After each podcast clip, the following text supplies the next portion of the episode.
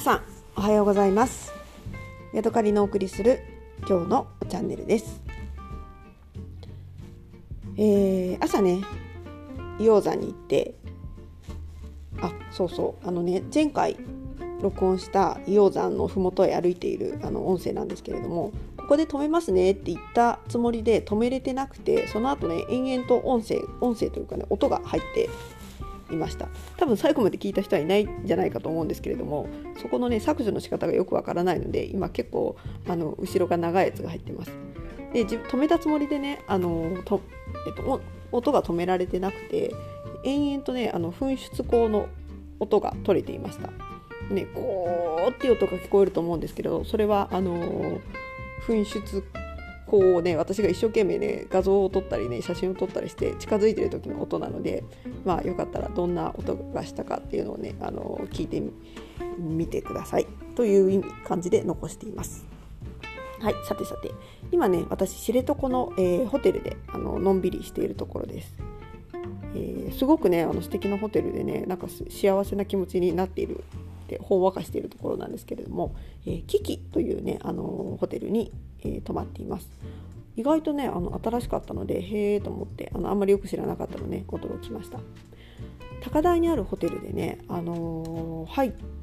私があの小さなコロコロを転がしながらあの玄関に向かっていたらね男の人がね走り出てきてねあの「いらっしゃいませ」って言って荷物持ってくださったのでね「すいません」っていう気持ちになりました。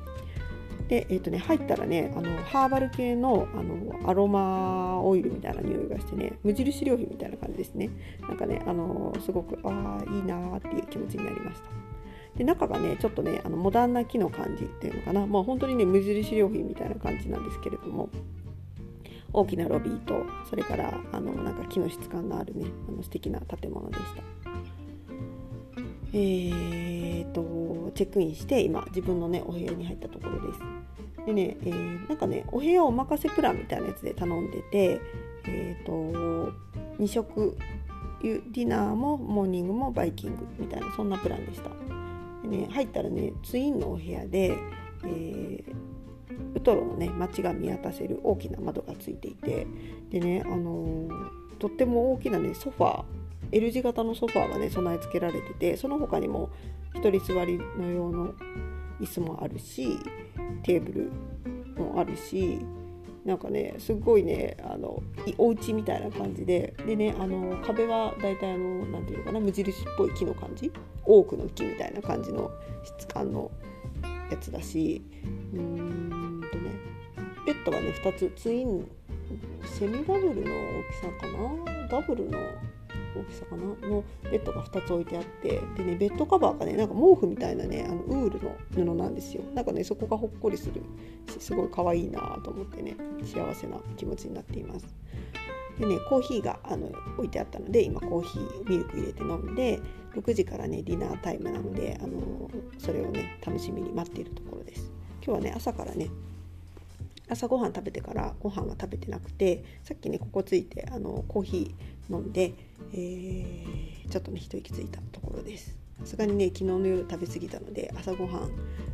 食べて今までねちょっとあの胃を休めていたところでした。えーとね、今日は硫黄山に行ってそれから朝ごはんを食べて、えー、まずね霧の摩周湖昨日ねすっごく霧があって見えなかったんですけれども、えー、摩周湖のね展望台に行ってきました。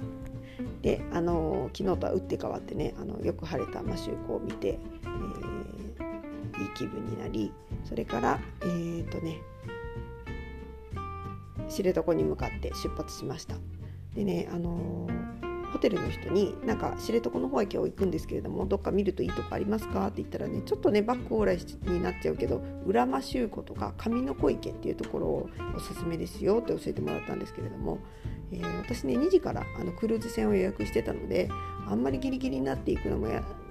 嫌だなと思ってねちょっと時間が厳しそうだったので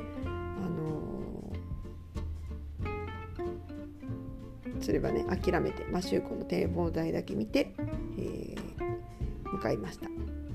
でね途中でね天に続く道っていうねすごくまっすぐでまっすぐなね坂道があってあのなんか写真スポットみたいなんですけどそこによってちょっと写真を撮ったりとかうんと道の駅見つけた道の駅にちょっと寄りながらとかね、えー、して、えーと、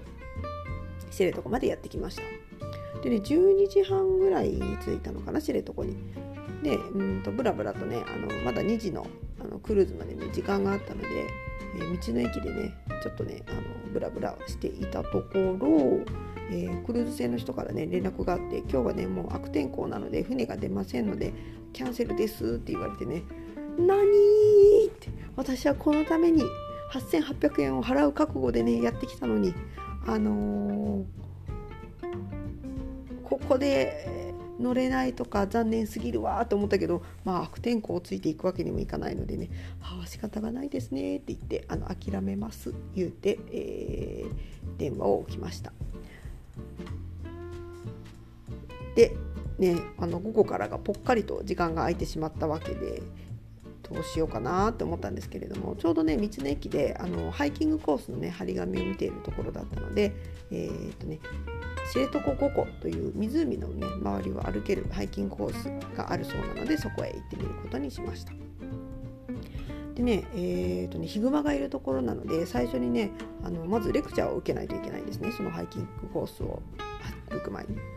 で、えーと、ヒグマがにあったらこうしてくださいとかこういうものを持ってっちゃダメですよとかここを歩いてくださいみたいなレクチャーを受けあの映像でまあ大体見せられて、えー、係の人からもレクチャーを受けてで、えーとね、その湖の周りのコースをテクテク歩いてきました。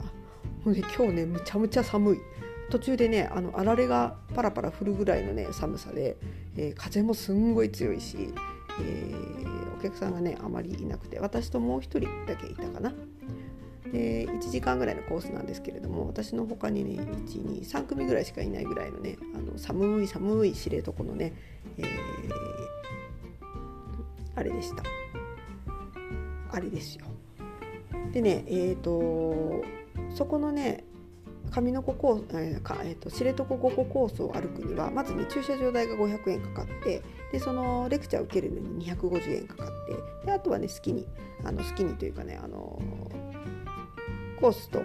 進行方向は決まっているのであとはご自由に歩いてくださいルールを守ってねっていう感じで歩けます。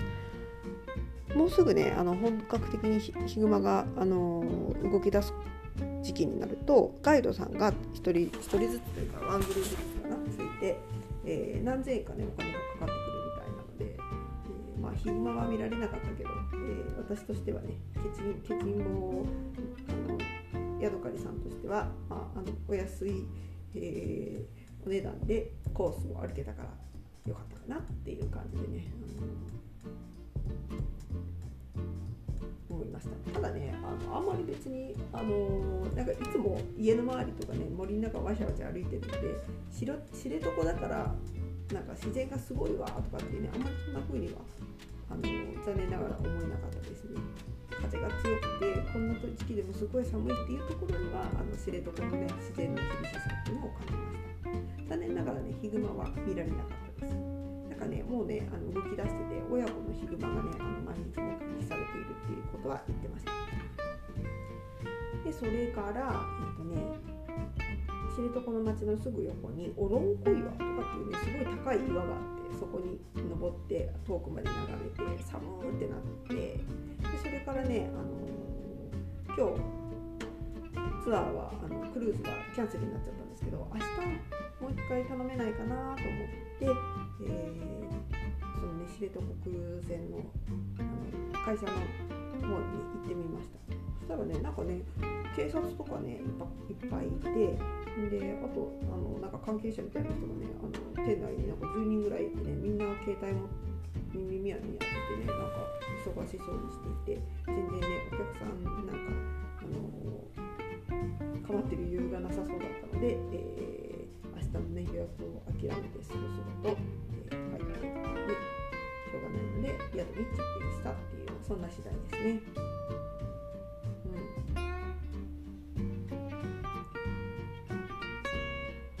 まあ、